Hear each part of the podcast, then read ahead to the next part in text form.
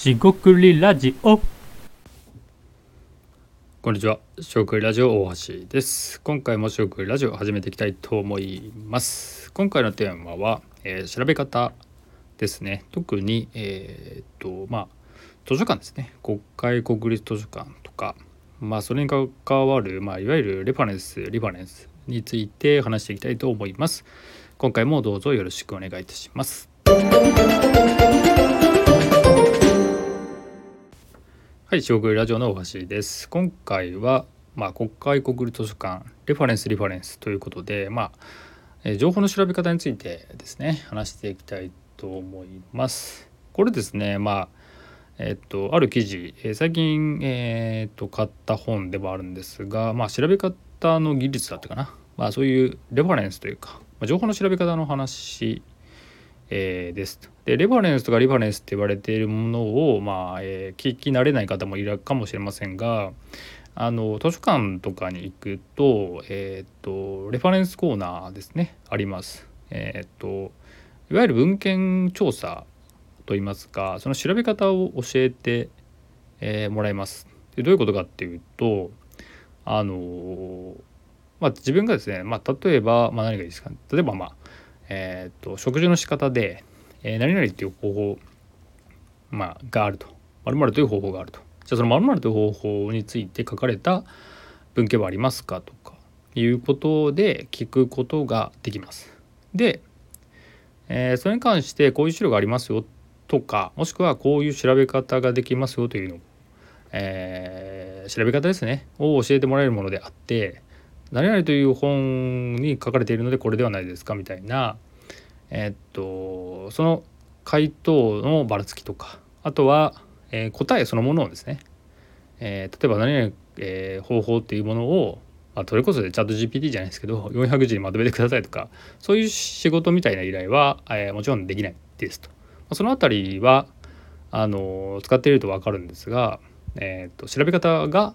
えー教えてくれと調べ方を教えてくれると。でレファレンスというのは調べ方です。つまり、えーっとまあ、辞典に書かれているのであればその辞典を教えてくれるってことですね。調べ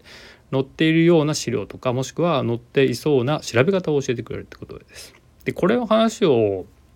まあ、記事とか見てて、えーふと思ったんですが、えっと、国会国立図書館ありますよねと、まあ、国が運営している図書館ですがこれに関して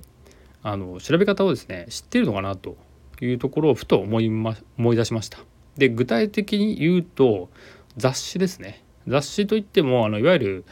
えー商業誌、まあ、いわゆるビジネス系の雑誌はありますよね日経ビジネスとか、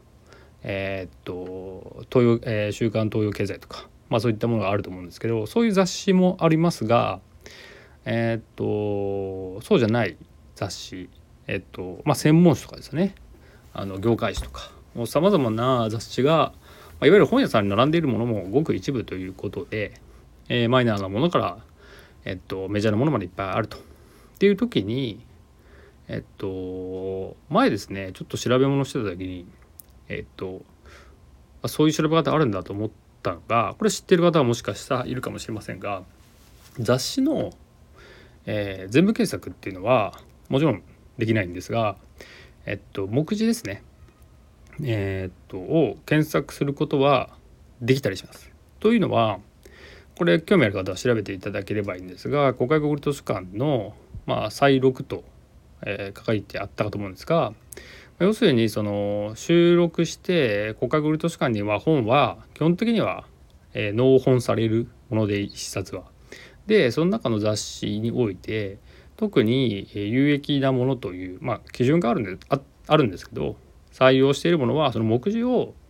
えーっと検索できますと。でその目次は、えーあるものも全部リストされてるんで見てもらえばいいんですけど結構、まあ、ビジネス系の雑誌でも結構あるなっていうのがありました。でそこで例えば「週刊東洋経済」みたいな本雑誌ですねもう目次も、えーっと検索することができたはず。でちょっと調べたんですけど「週刊東洋経済」とか「週刊ダイヤモンド」とか「日経ビジネス」とか、えープレジデントとかそういうのもありますもちろん全部のバックナンバー全部ではなかったりするんでえー、参考程度にってことなんですが、えー、その雑誌ですね、えー、これらに限らず雑誌を指定して、え目次を検索することができるということを知った時にはかなり驚いたのでそれで、えアイデアに関することっていうものを言及してもないかなってことでいくつか調べてみてで東洋経済で本当に10年前のですね。雑誌が見つかったんでそれをちょっと購入してみて、えー、読んでみたりしました。で10年前だと、えー、今スタートアップとかで活躍しているサービスももちろんあるんですが、まあ、そういったものメジャーなものもあったりもちろんそこでまあ消えていくというか、えー、うまくいかなかったものもあったりっていうのを時代を感じるちょうど10年前の雑誌を見るということで何か、えー、すごい変化があるかなと思ったんですけど、まあ、意外にテクノロジーは進化してるけど10年ってなんか変わるようで変わらない、えー、僕自身もそうかもしれませんが、えー、感じたところです。で今回ですね、えー、話の主題としてはレファレンスリファレンスというものがあって調べ方の調べ方みたいなものがあるよということなんですけどえっと秘書さんがすごいなっていうのはそのえっと情報地図ですよね何を参照したらいいかが分かっているので自分の得意分野だから知っているとかってことじゃないんですよね。知らなくても、まあ、当て当てていけるというか推測できるんでこういう調べ方もちろんですね。その調べ方の得意不得意はもちろんあると思います、えー、実務でやっているとか興味であるなしっていうのもあるんですけど、えっと、さっきの話で、え、雑誌の目次を検索できるっていうことを知らないと,、え、っと図書館に行って雑誌今度紙のやつを一枚一枚見て目次を確認していくことになるんですがこれはちょっと、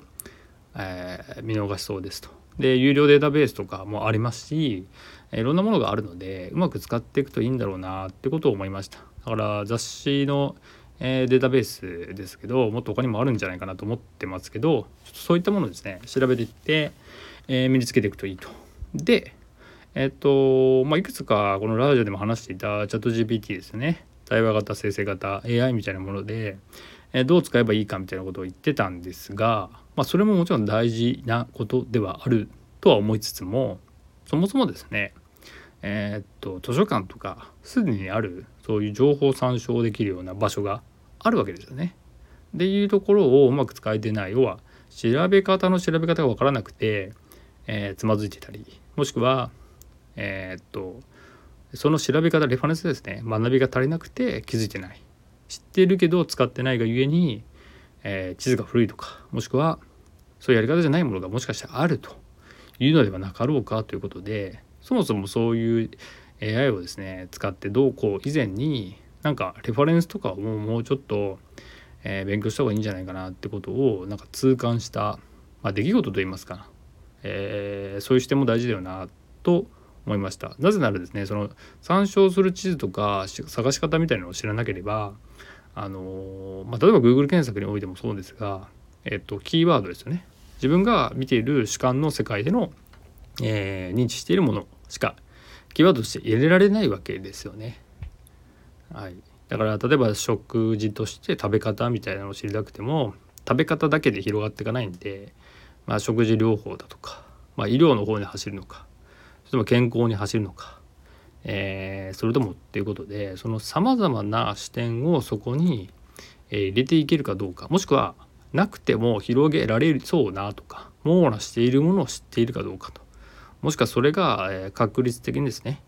え蓋然性といったらいいかもしれませんが蓋然性が高いもの方法がないのかとあるのかと。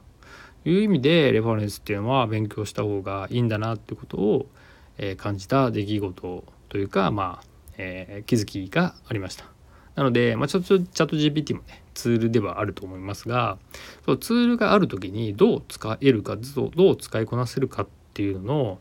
えー、ことは、まあ、レファレンスもツールなのでそれを知ってるから暗記すればいいとかいうことじゃなくてそれどう使っていけるんだろうかっていうことを、